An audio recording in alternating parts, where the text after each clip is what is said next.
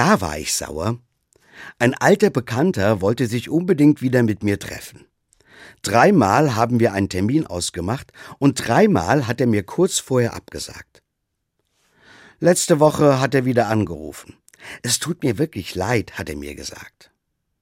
Ich habe erst einmal tief Luft geholt und mich gefragt, meint er es ernst damit? Soll ich sauer bleiben, das Gespräch beenden oder ihm einfach nur vergeben? Ich kenne mich. Ich tu mir mit dem Vergeben oft so verflixt schwer, gerade wenn ich eingeschnappt bin. Und ich frage mich oft, wenn das bei Kleinigkeiten schon so schwer mit dem Vergeben ist, wie soll das dann bei den wirklich großen Sachen funktionieren? Manchmal denke ich dann an die Antwort Jesu, die er Petrus einmal in der Bibel gegeben hat. Der wollte wissen, wie oft man seinem Bruder vergeben muss. Da hat Jesus geantwortet, nicht nur siebenmal, sondern siebenmal siebzigmal. Jesus sagt mir damit, ich soll immer wieder versuchen zu vergeben, auch wenn es mir noch so schwer fällt. Eigentlich weiß ich ja, wie wichtig das ist.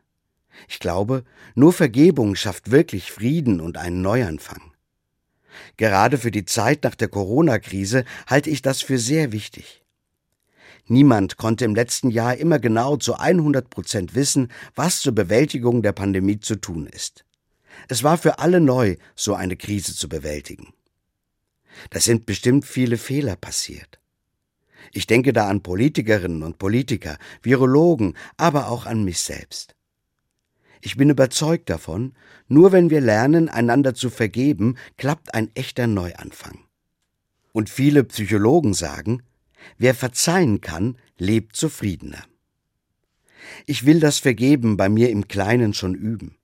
Denn ich glaube fest daran, nur so klappt Versöhnung. Und Versöhnung ist für mich ein anderes Wort für neues Leben. Das passt für mich wunderbar zu Ostern. Übrigens, mit dem alten Bekannten hat das mittlerweile schon mal geklappt. Wir haben uns dann doch zu einem langen Spaziergang getroffen. Es war wunderschön.